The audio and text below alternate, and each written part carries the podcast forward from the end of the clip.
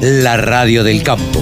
Única emisora con programación 100% agropecuaria. ¿Sabías que la producción ganadera argentina reduce de manera natural la emisión de gases de efecto invernadero? Las praderas y pastizales naturales que alimentan nuestro ganado retienen más carbono en los suelos del que genera el ganado. Compensa así no solo sus propias emisiones, sino también las de otros sectores productivos no rurales. Carne argentina. Carne sustentable.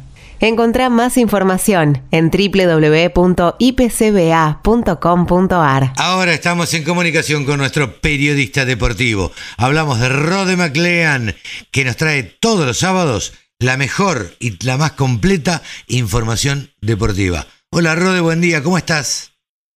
Hola Carlos, ¿qué tal? Todo bien, por suerte, eh, y con muchas ganas de hablar de deportes, como siempre, como todos los sábados, como vos bien dijiste. Bien, ¿qué tenemos para hoy? Contanos.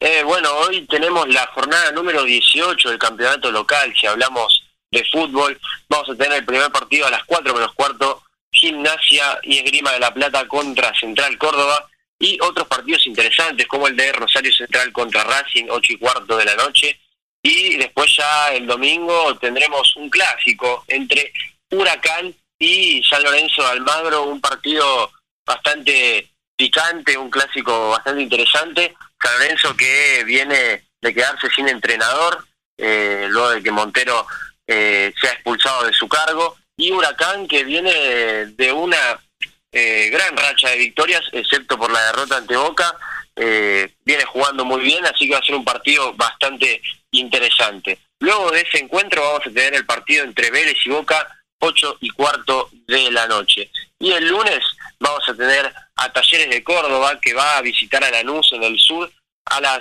5 menos cuarto de la tarde. Y después de ese encuentro tendremos a River Plate contra Argentinos Juniors a las 7 de la tarde. River y Talleres que están peleando la punta y sin duda son los dos favoritos a llevarse el campeonato local. Te, cuento un poco, Carlos, sobre lo que tuvimos de actividad en esta semana deportiva y vamos a tener también, eh, tuvimos tenis, perdón, quise decir, tuvimos el Challenger de Buenos Aires, los torneos Challenger, que son los torneos de más bajo nivel, pero que eh, son los primeros en el que se encuentran los grandes talentos de cada país.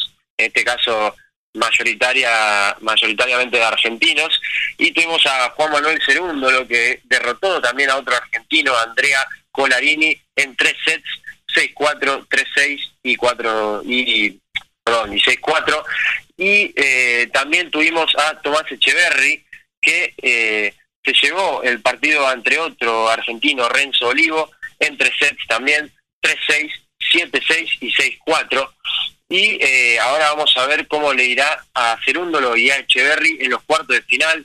Echeverry se enfrentará al brasilero Thiago Monteiro y Cerúndolo se enfrentará al boliviano Hugo Delien.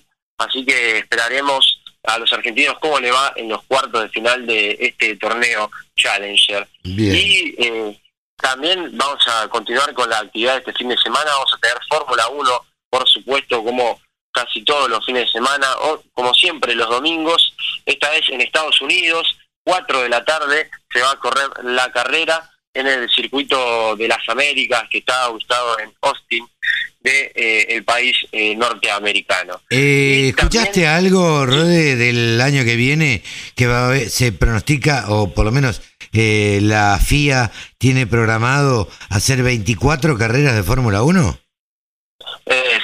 Sí, así es.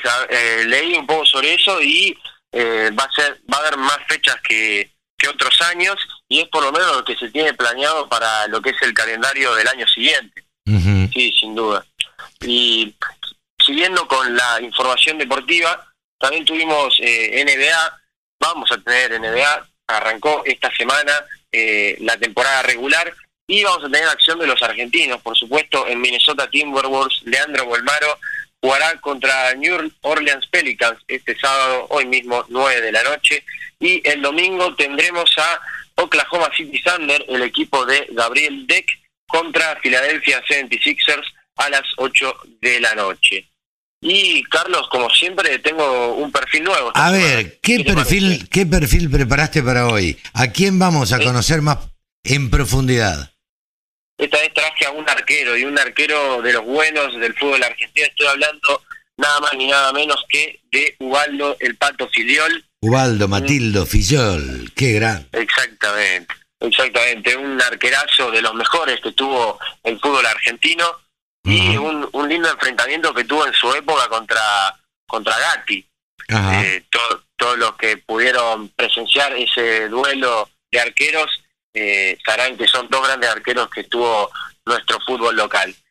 Ubaldo Filión nació en San Miguel del Monte, en provincia de Buenos Aires, el 21 de julio del año 1950.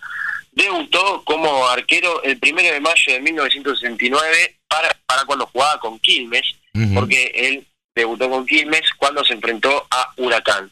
En Quilmes estuvo allí dos temporadas, desde el año 69 hasta el año 71.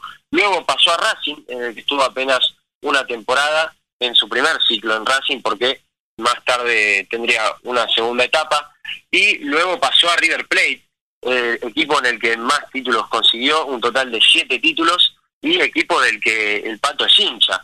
Ah, mira. reconocido hincha de River Plate ganó los campeonatos metropolitanos del año 1975, 1977, 1979 y 1980 y también eh, los campeonatos nacionales del 75, del 79 y del 81. Luego, eh, por un problema con la dirigencia de River, pasó a Argentinos Juniors durante una temporada nada más en la que apenas disputó 17 partidos, un breve paso también por el Flamengo de Brasil y luego ya con 35 años, en donde incluso pensó en retirarse, pasó al Atlético de Madrid, un traspaso inesperado, se podría decir, el que también estuvo una temporada y en uno de los grandes equipos que tiene la Liga Española.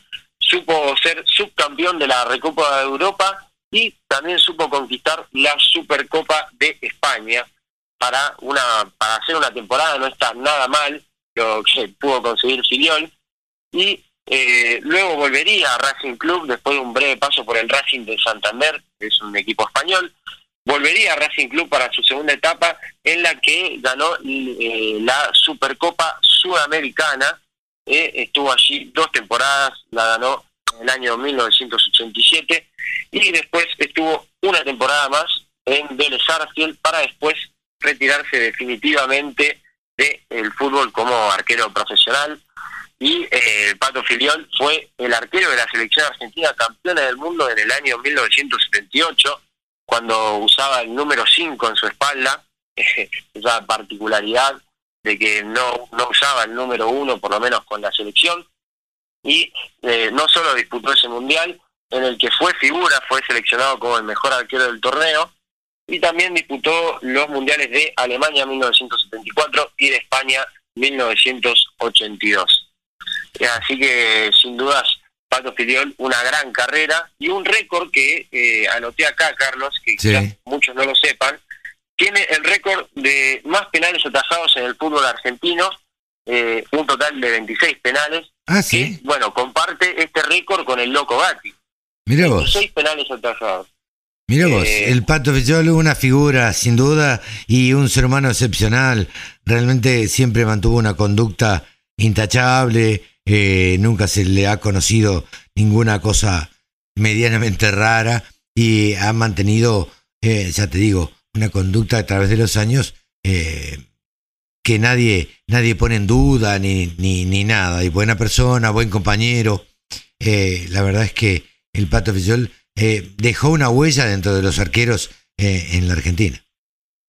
Sí, totalmente, como vos bien decías, eso de ser muy profesional, de tener una conducta muy correcta muy correcta y esto lo comparaban también un poco con, con lo que era Gatti, que Gatti era lo contrario. Lo opuesto, claro. El primer tipo de pelo largo, digamos, fue el loco Gatti, de vincha y qué sé yo, que salía hasta la mitad de la cancha. Y la verdad que los boquenses lo odiaban todos, este, o les parecía muy gracioso, digamos. Pero bueno, este, eran eh, estilos muy, muy diferentes.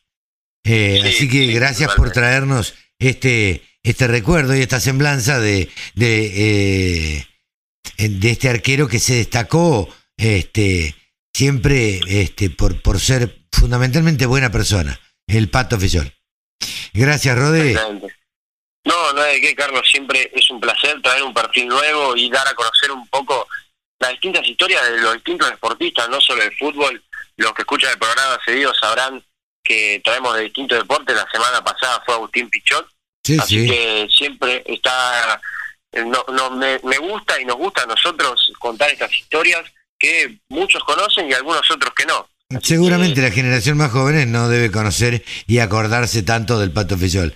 Eh, te agradezco mucho, Rode, y nos estamos hablando la semana que viene. Vale, perfecto, Carlos. Nos vemos la semana que viene, entonces. gran, gran abrazo. Rode McLean, nuestro periodista deportivo, ha pasado por los micrófonos de la Radio del Campo. ¿Sabías que la producción ganadera argentina reduce de manera natural la emisión de gases de efecto invernadero? Las praderas y pastizales naturales que alimentan nuestro ganado retienen más carbono en los suelos del que genera el ganado. Compensa así no solo sus propias emisiones, sino también las de otros sectores productivos no rurales. Carne Argentina. Carne sustentable. Encontrá más información en www.ipcba.com.ar www.laradiodelcampo.com La radio que te acompaña a las 24 horas.